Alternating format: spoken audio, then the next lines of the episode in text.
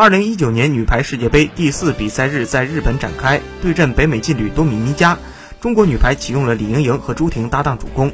第二局接应龚翔宇，虽因救球戳伤手指短暂离场，但球队情绪未受影响，仍直落三局闯关，赢得四连胜，凭局分优势力压同样不败的美国居首。三局比分为二十五比十九、二十五比二十一和二十五比十九。此役中国女排首发阵容微调，改由李盈莹和朱婷搭档主攻。副攻闫妮、袁心玥接应龚翔宇，二传丁霞和自由人王梦洁仍然被委以重任。